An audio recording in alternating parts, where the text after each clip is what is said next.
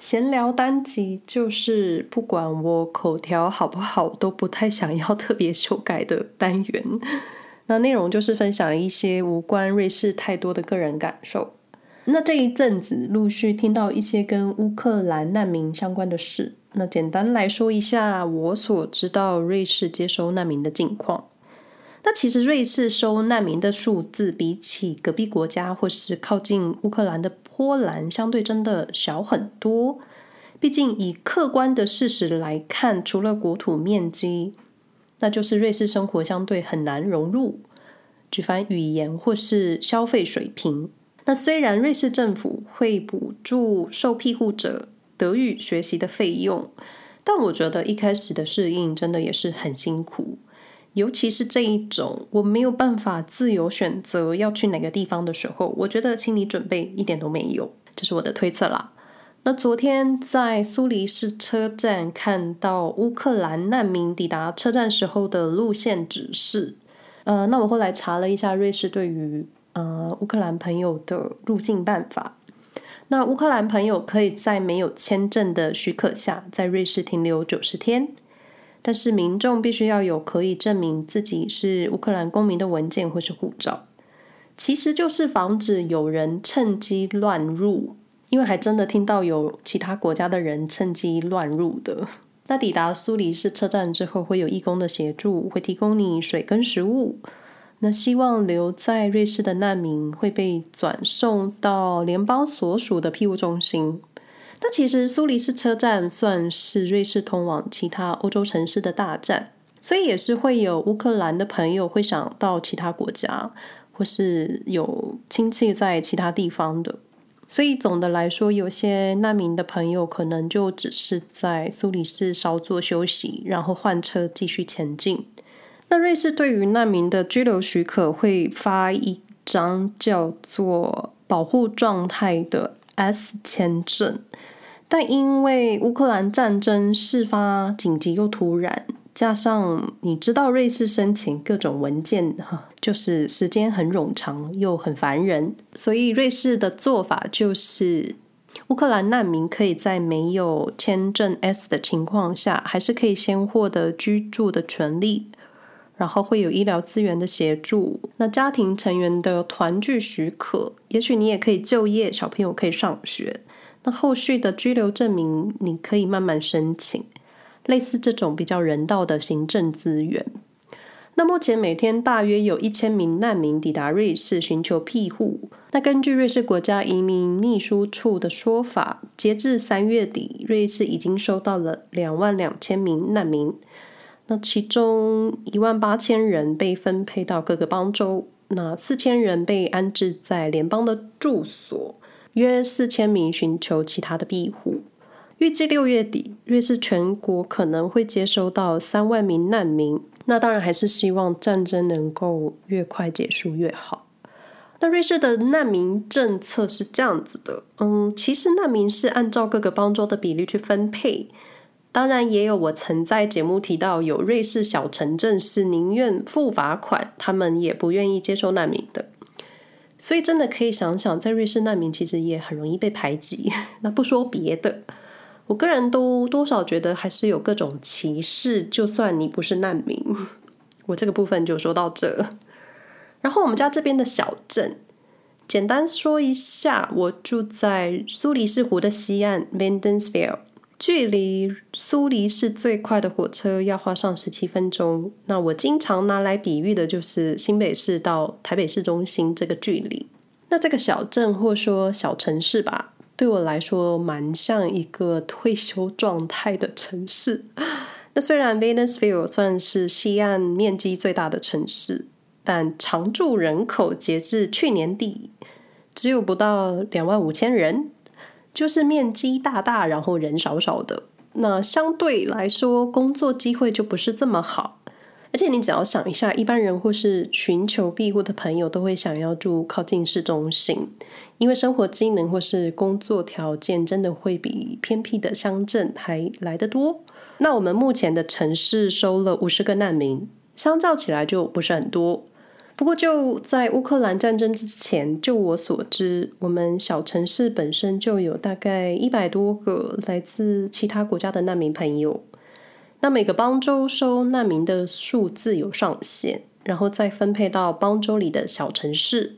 所以想想，首当其冲的就是住宿问题。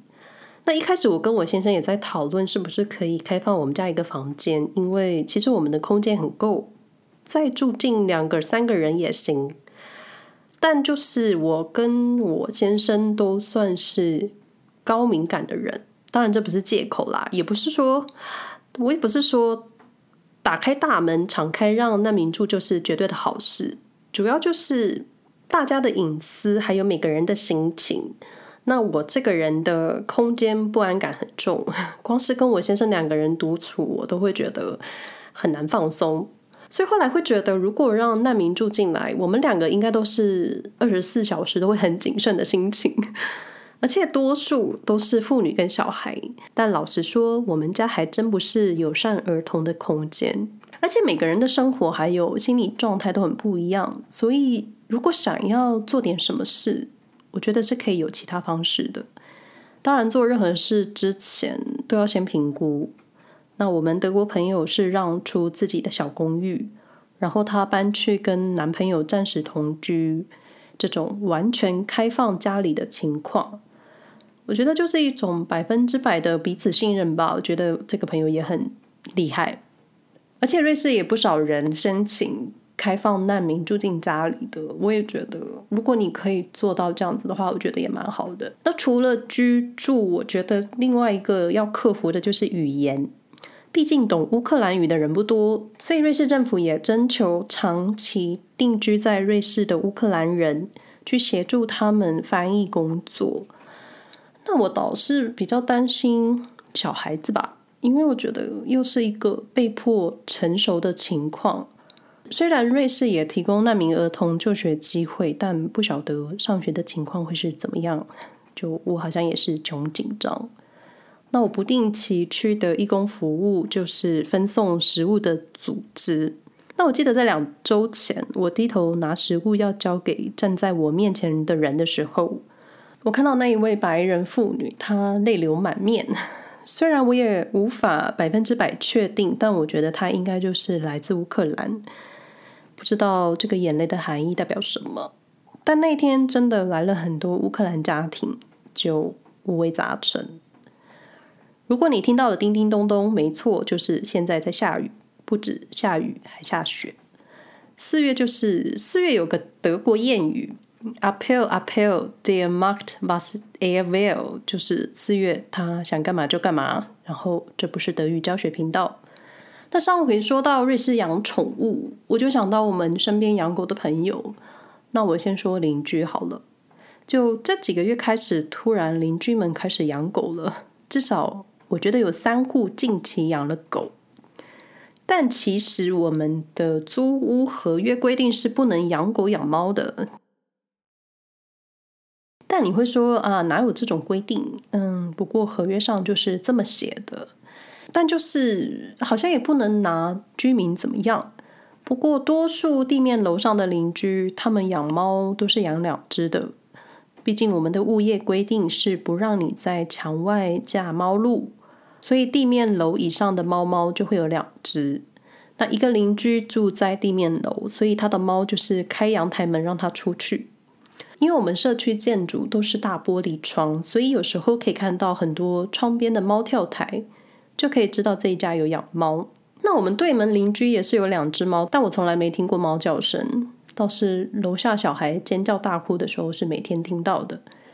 我是不觉得养狗有什么不好。我是猫派跟狗派，但其实比较不喜欢的就是，但其实动物很难控制它们什么时候要大小便，因为我们社区上的草地大咧咧就插了一个不能让狗便溺的指示，但经过的路人狗还有有时候邻居的狗就会在草地上解放，就我知道狗很难控制，不过这个能训练吗？那会这么说，主要是邻居的小孩他们喜欢打赤脚出门玩，是说这时候我就觉得还好我没有小孩，而且小小孩又是什么都要抓，什么都要碰，然后都放进嘴巴，我就静静的看。那虽然说宠物那一集讲的好像瑞士养狗或是狗保姆的训练都很专业，可能大部分都很专业，但我们朋友的狗就是差一点，很扯。我们的朋友的狗是咖啡色拉布拉多，基本上就是很乖又疯，嗯，好像太冲突了，就是少一根筋，但是很乖。那我记得有一次朋友跟我们分享，他把狗送到狗保姆那里半天。那是一个类似人类托婴的场所，但就是人类要照顾狗，然后照顾的那个人那一天在那个空间吃葡萄，但没料到朋友的拉拉去吃他的葡萄，然后就送医去了。就你知道狗狗什么都会想吃，然后你知道狗它们不能吃葡萄，因为会造成它们的肾脏问题。然后你为什么一定要在上班的空间吃葡萄？然后不小心给狗吃到，就有点哭笑不得。但狗现在还是很健康，头好壮壮，一样少根筋。那最后一个闲聊主题就是四月一号瑞士大开放，搭乘交通工具不需要戴口罩，那确诊者不需要隔离。我记得前几天被一个医生朋友问。，Angeli，你是不是尽可能不让自己生病？我记得他是这么说的啦。就 Did you do everything not to get sick？我忘了我是怎么回答，因为我当时有点反应不过来。这句话听起来，我只觉得这句话听起来好像是我是不是一个很谨慎小心的人？我倒觉得，如果你知道火很烫，你还用手去摸，就不就是你脑袋有什么问题吗？那如果你会不小心烫伤，你去摸锅子摸什么？你会戴手套去去拿那个东西吧？就是如果你知道勤洗手、戴口罩可以减少生病，那为什么不做？我是这种观念的啦，因为可能看太多路人手摸来摸去，然后徒手揉眼睛，我发现真的很多人很喜欢用手直接去揉眼睛，然后再摸东西吃。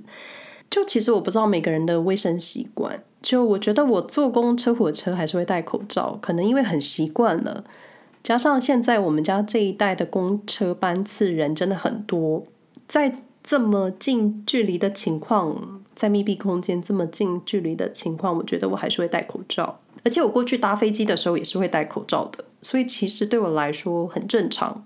那一开始听到要取消口罩的措施，我第一个想到的就是。怎么办？我还有很多口罩。但其实，在二月中开始，瑞士取消餐厅或是室内口罩规定的时候，我的体感就是在市区还是有接近一半的人戴口罩。那我做义工的时候也是，有时候有些人甚至戴的是更好的 FP2，就还是可以决定自己的行为啦。我觉得也没有关系。不过确诊者可以不需要隔离。一开始听到的时候，我吓两拍。但我后来想想，知道自己不舒服会待在家休息的人应该很多，而且现在无症状的人这么多，无症状也不会做检测吧，所以其实跟没有隔离一样。想想好像也只能持续在密闭空间戴口罩。就欧洲就是，你不能说欧洲，应该说瑞士，你就会觉得比较像是经过两年的教育。大家都知道自己该做什么，责任自己负，应该就是这样子。这一点无法跟台湾或是大陆做比较。一开始的政府政策或是透露出来的讯息，就是影响后面人民的思维，很难说谁对谁错。那两年之后，我已经很懒得去解释一些事情了，就希望你们平安。最后还是要工商一下自己的问卷。最近设计了一个无期限的聆听问卷，我会放在说明栏位，希望可以得到各位的回馈。感谢你们的收听，无方向的闲聊，我们下次再聊，拜拜。